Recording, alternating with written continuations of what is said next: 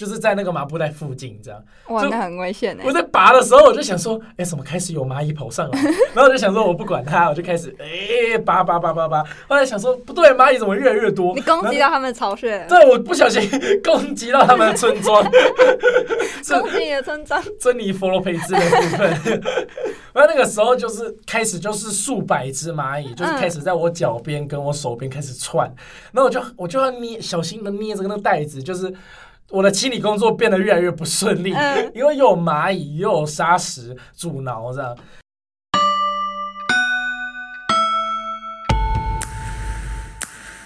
理想奔赴，Life 棒。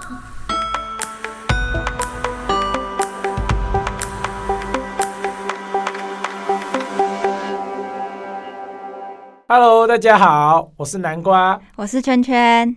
好，我们今天这一集呢，我难得跟我们圈圈合作，因为我们平常是不同组的，所以都没有一起录音过，首次合作。哎，对了，圈圈，我跟你说，嗯、我前几天啊有看到一个影片，那个影片画面是一只海龟，然后它的鼻子里面被插了一根吸管，然后当地的人啊就很努力的去把那个吸管把它拔起来，这样，然后后来就那个吸管就这样从那个海龟的鼻子里这样咻拔出来，然后很长，然后我就被吓到，就是。我没有想到那个吸管可以插进海龟鼻子那么长哎、欸，哦，那感觉很痛哎、欸。对啊，那个影片你之前有看过吗？有，我有看过。嗯然后我还有看过那种救援船，他们是专门出海然后去救海龟的。救援船哦。对，救援船。怎么怎么去怎么个出海救海龟法？就比如说他们是一个团体，然后他们就会一起，然后出海，然后看到海龟，然后就帮他，比如说他脖子上有可能会有那个。渔网，网对渔网缠住，对，然后就把它剪断，啊、然后或是遇到一些海豚那种，也有可能被渔网缠住。所以那种救援船是政府还是私家的吗？应该算非政府组织的，然后他们是自己、啊、自己想的那种。对对对对对。哦，了解了解了解。嗯，哦，我还有看过，就是可能他们会吃塑胶袋，海龟会吃塑胶袋，因为他们以为那个是水母。哦，所以他们会以为塑胶袋看起来像水母飘飘飘在海里飘的那种感觉，对，长得很像水母，就把它吃掉。对，Oh my god，它肚子里就全部都是塑胶哎。对啊，那海洋的垃圾我们要怎么去解决？说到这个部分呢、啊？我记得蛮多人都会在净滩的，就是特别去海滩上解决那个人类丢弃的垃圾啊，像是有一些会有那个玻璃罐啊，还是会有什么保特瓶啊、查理王什么之类的，就是有时候就是游客啊，还是我们日常乱丢，然后它随着那个水流流过来，流到海边这样，就容易海滩都会有很多垃圾。嗯，其实有一些垃圾也不是。就是海边的人丢下去的，其实是因为洋流，然后从比如说中国大陆或者日本那边飘过来的。对对对对对对对，然后就变成说沙滩上就会有很多垃圾这样。啊，我有看过那种，比如说台客剧场，然后他就是会召集很多人，然后像是 YouTuber，然后召集大概一两百个人，然后一起去海边净滩。一两百个人哦，对，算是规模蛮庞大的吧。台客剧场是一个 YouTuber 吗？他是 YouTuber，然后也有在做 Podcast。哦。了解，我好像有听过，但是我们前辈的部分，前辈前辈，他在召集那个净滩活动的时候，他那些垃圾啊会很多吗？一两百个人然后去捡，我觉得他们最后不是会有一个成果发表的感觉吗？就把垃圾摆一摆一堆一堆一堆，然后就说跟大家说，哎、欸，我们今天捡了多少垃圾？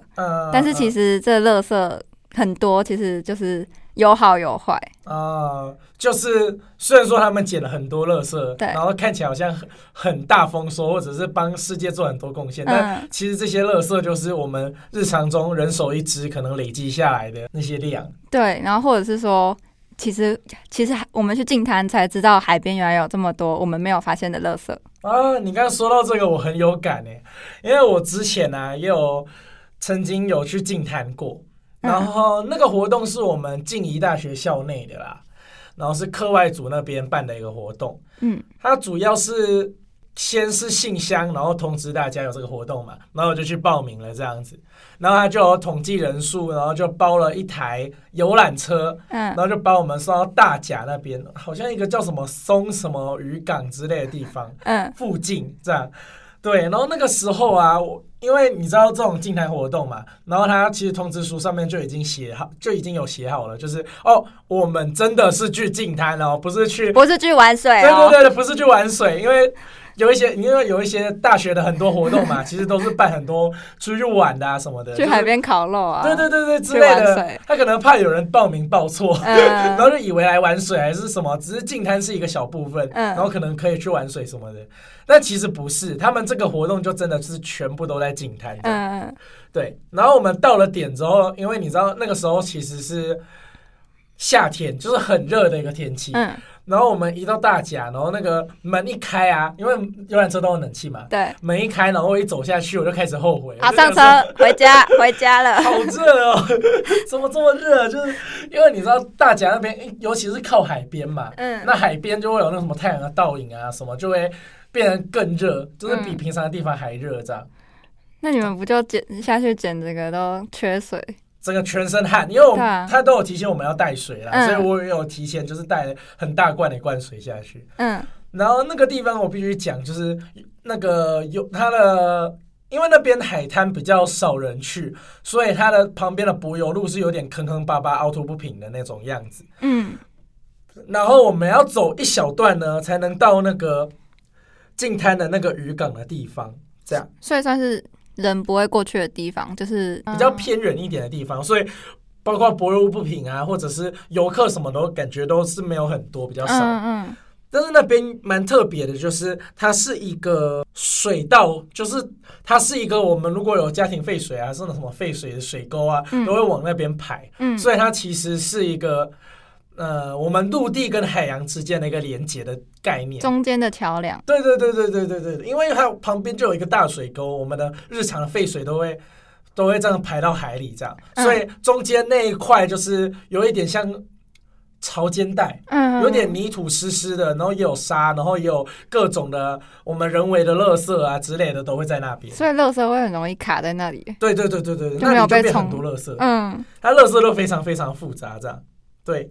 然后包括会有一些什么麻布袋啊，还是什么塑胶袋，嗯、或者是玻璃瓶，嗯、甚至会有碎玻璃，所以我们在捡的时候都要带那个。麻布手套，嗯，就是要小心啦，因为有时候可能会弄到，可能会受伤。那会有一些就是渔业的垃圾嘛，像是渔网啊这种，啊、或是鱼钩这种会有吗？有有有有有，那边有渔网，鱼钩好像也有一两个，可是不多。嗯，鱼钩的话会比较可怕，因为它尖尖的可能会刺伤这样。对对，所以我们在清理的时候，其实也要小心注意安全，因为如果那边的海洋，你知道。那个铁啊，还是什么渔网什么东西，它放在外面都比较生锈了嘛，或者是都会有一些细菌啊什么的。从那如果你手去弄到的话，很容易就会直接感染或者是怎样，嗯，破伤风都要去打之类的。对，然后那边有一个最特别的垃圾，我想让你猜一下，我在那边看到什么垃圾？呃，保丽龙，保丽龙有，保丽龙有，但是保丽龙很常见，它是一个更特别一点的垃圾。嗯，你给我一点提示。呃，它是塑胶的，塑胶，塑胶袋，不是。好，我来公布答案了。好，那个乐色就是保险套。是我不知道为什么 那里会出现哎，不可以哦，不可以哦。我就想说，当地人是不是玩的比较开心？不可以哦，不可以哦。因为那边的确也是蛮偏远的啦，所以在那边可能晚上啊，就是那个夜黑风高的夜晚，没有不可以，不可以，不可以坏坏。对，不可以，不可以色色，不可以，不可以坏坏。就其乐色要带走啊，你就把把那个留在那边，超恶心。全部人都知道了。对对对对对，然后那时候我就有特别跟那个保险套合照，这样觉得很好笑，就是在海边捡。到这个垃圾这样，嗯，不过那个真的是真的就是一个污染了，而且那个捡起来的时候，我就觉得，哎、欸、诶，因为你知道海滩是一条线的嘛，大家都是分散去找垃圾，然后捡回来中间的垃圾袋放这样，那我就拎着那个保险套，我就诶，呃，整路 整路的，对对对，然后我就经过路边的那个旁边的朋友，我就跟他说，哎，你看你看你看你看，怎么会有人在这里玩的这么黑皮？这是一个比较稍微有趣的部分啦，可是真的不得不提。那边的垃圾真的非常多，嗯，像是我看到有一些麻布袋，我不知道是不是渔民他们要收一些渔获什么的，会需要到用到麻布袋还是怎样？那边的麻布袋跟渔网的比例非常高，就是垃圾，垃圾很多都是麻布袋跟渔网。所以很有可能就是当地人丢的，嗯嗯，可能是当地渔业有一些像是人家养科啊什么的，嗯、他不是可能会拿麻布袋，然后就把那些科收起来，然后包起来装上推车呢，可能还是推上岸啊之类的那种感觉。嗯、就是我感觉到他们会用到蛮多的麻布袋。就是从乐色就可以看出那个当地人的生活或者是文化那种。嗯、对对对对对对对。然后当中也不乏有一些居家乐色，像是我可能就会发现一些塑胶罐，嗯、或者是什么维他露 P 的那个 玻璃罐，玻璃的那种，嗯、或者蛮牛之类的那种，嗯、就很常会有那种那种罐子在那边。然后那边呢、啊，我必须讲，就是我们在清理垃圾前啊，我们课外组的老师，就是我们静宜大学带我们一起去的那个老师啊，他就有说，呃，同学们在看到垃圾的时候，不要找那种特别大型的垃圾，就是那种很大型，然后你又不好丢的那种垃圾，就尽量先不要捡。我们能捡一些小垃圾就多捡小垃圾，因为他觉得说，如果要处理大型垃圾，然后你可能很重还是什么很难搬什么的，可能会。多耗时间，但是没有。那个成效不佳，就是大型垃圾你要花很多很多时间跟很多人力去处理，但是我们其实也只是学生，我们不是专业的，可能有一些专业的他清理会比较方便，但我们学生能及的情况下，可能有塑胶瓶啊、玻璃瓶还是保险套什么的小型的东西，我们能清就赶快清一清这样。因为大型垃圾通常都会被埋在下面，所以你要要先挖土，然后挖挖挖，然后才能把它拖出来，对对，是很困难。对，就是以我们学生能级的方式，但是我那边呢、啊，我就有看到一个大的麻布袋，然后它是有一点点半掩在土里，然后一半是在外面的。嗯，那我就想说，哎，这个麻布袋感觉很大，但是。一半都在外面了，感觉蛮好拉出来，感觉捡得起来。对对对对对对，我就我就开始很努力来跟他奋战，跑，开始跑。对，我就开始因为它上面有很多沙，因为它还是一半在上面的，嗯、但我不知道另一半下面其实已经埋到比较深一点的地方。那我前面再拉，我本来以为这样咻拉一下，然后可能那个麻布袋就从那个沙滩里拉起来，我就可以把它拿去丢之类的。嗯，结果没有，它就是卡住。对对对，但是你也知道，我已经拉到，我已经把一部分拉起来，就是我又拉了一部分起来，嗯、我就很不。甘心，哎，死都要拉起来，就感觉我要为这个地球做点贡献。我离开之前一定要把这袋子拔起来，有那个有那个心情这样，然后我就很努力这样，呃，那拔萝卜拔萝卜，我就很努力把它拔起来这样，但是真的因为太重了。但是你知道麻布袋其实，在海边它有一点经过海水啊、潮汐啊、太阳啊，还是风什么的，它有点腐蚀掉。嗯，所以我拉起来上半部，我把它扯掉，就是我至少我把我能拉起来部分，我把它扯扯掉拿去丢。但是下面的我真的没办法。嗯，对。但是我在拔的时候，我发现一件很特别的事情，就是它底下其实有一个红蚂蚁的巢穴。就是在那个麻布袋附近，这样哇，那很危险。我在拔的时候，我就想说，哎、欸，怎么开始有蚂蚁跑上来？然后我就想说，我不管它，我就开始哎、欸，拔拔拔拔拔。后来想说，不对，蚂蚁怎么越来越多？你攻击到他们的巢穴？对，我不小心 攻击到他们的村庄，攻击你的村庄，珍妮佛罗培兹的部分。然后那个时候就是开始，就是数百只蚂蚁，就是开始在我脚边跟我手边开始窜。然后我就我就要捏，小心的捏着那个袋子，就是。我的清理工作变得越来越不顺利，嗯、因为又有蚂蚁又有沙石阻挠，这样。你知道沙石它可能平常看起来很轻，但是它当它是很多的沙石，然后把那个。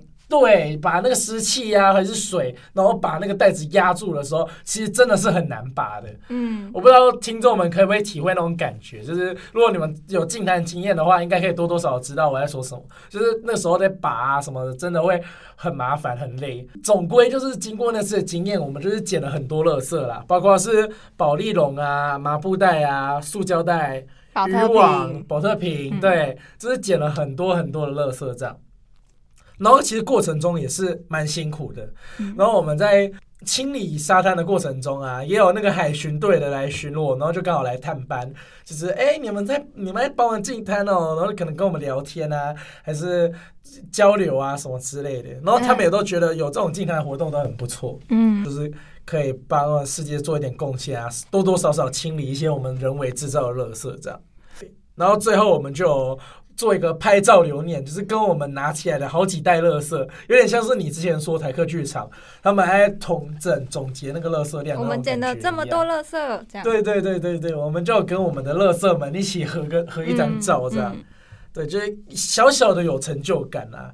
这也是我那一次去净滩的一些体验，这样。其实我是觉得，像是这种净滩活动啊，它如果不是周期，或者是不是长期，或者是很多人投入的话，这样子像是学校这种可能久久办一次，然后一次之后一些人一起来静态的话，其实成效没有到特别大，因为你知道我们人手日常都是一直在累积垃圾量的，但是我们只是偶尔。有一群人这样做一次的净滩工作，其实我实际的效益没有到很大，就是多多少少是杯水车薪啦。嗯，就是大家贡献一份心力。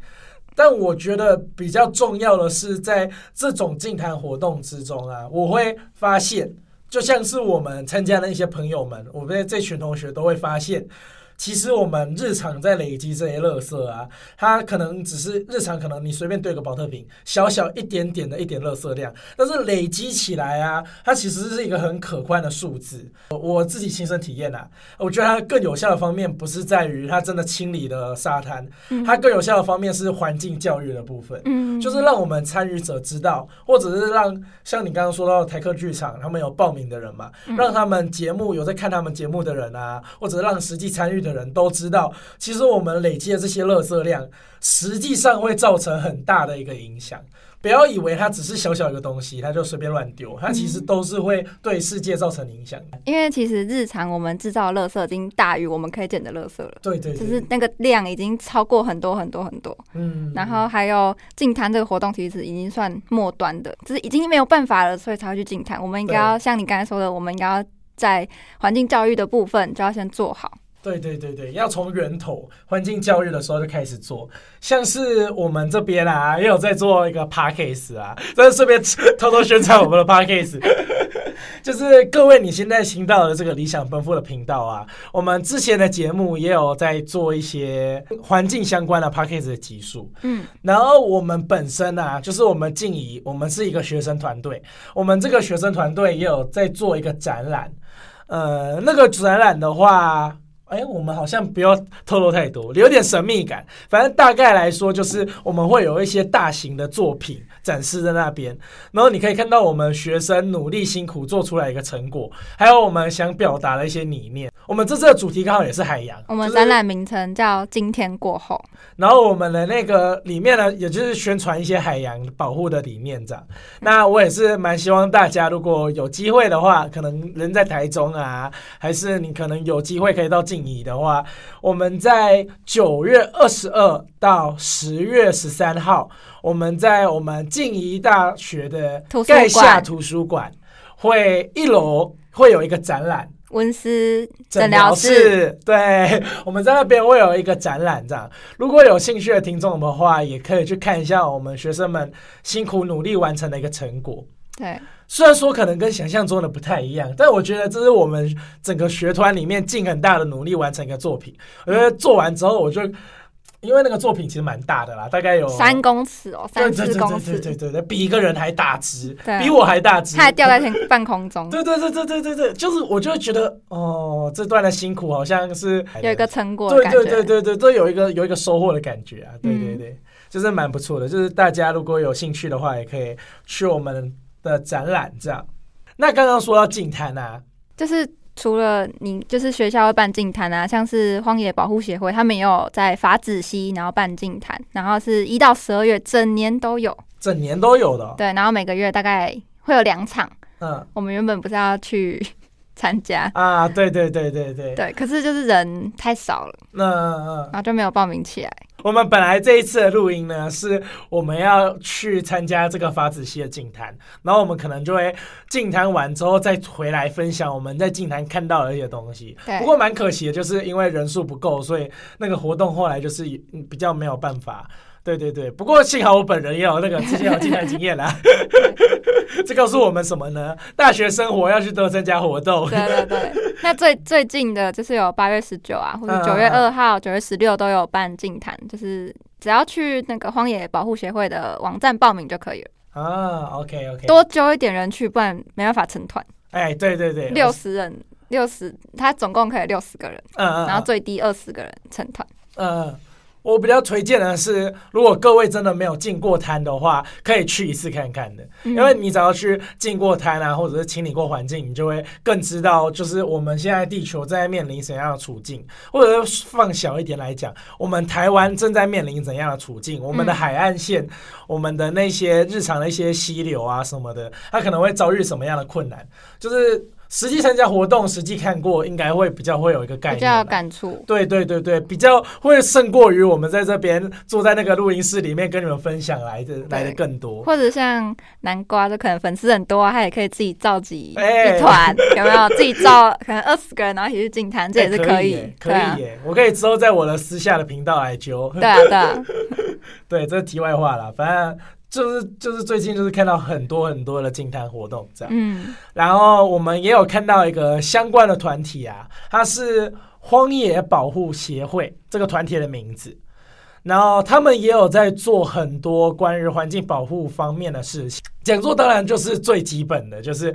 教关于教育大众啊这些，然后他也会举办一些志工培训，嗯、像是他近期有一个守护海洋的工作坊，然后他是志工培训，就是可能他会培训一些志工，然后一起在投入保护海洋这份工作，可以尽一点心力这样。对，那他其实就是投入在环境教育这方面，对对对，努力的。对对对，然后包括他有办一些活动，像是呢，最近有一个活动是他们会有一个渡轮，就是开渡轮啊，去环游那个生淡水河，然后就可能是沿途这样子介绍我们生态啊，对对对，淡水河当地的生态，植物、动物这样。对对对对对对对，他们就会有类似的活动。其实我觉得这个活动都还不错，就是它可以更拉近我们。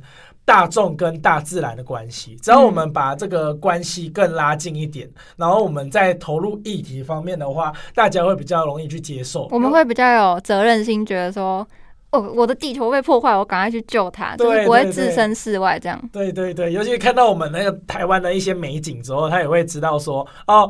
哦，原来我们有这么漂亮的一个大自然，但是我们好像有一点在破坏它，有一点在消耗它，有一点，呃，一点，有一点，对啊，就是希望大家就是可以多多去参加这样的活动，嗯，对啊，其实你们如果大家如果没有平常没有精力去进滩还是什么的，我觉得可以先从这种可能出去玩啊，像是悠游淡水河啊这种活动先认识，对，先入门，先去先去体验一下我们。大自然，亲近一下大自然，这样。嗯，对对对对，我觉得这还是很不错的，这样。然后最后啊，就是回到我们静宜大学的部分。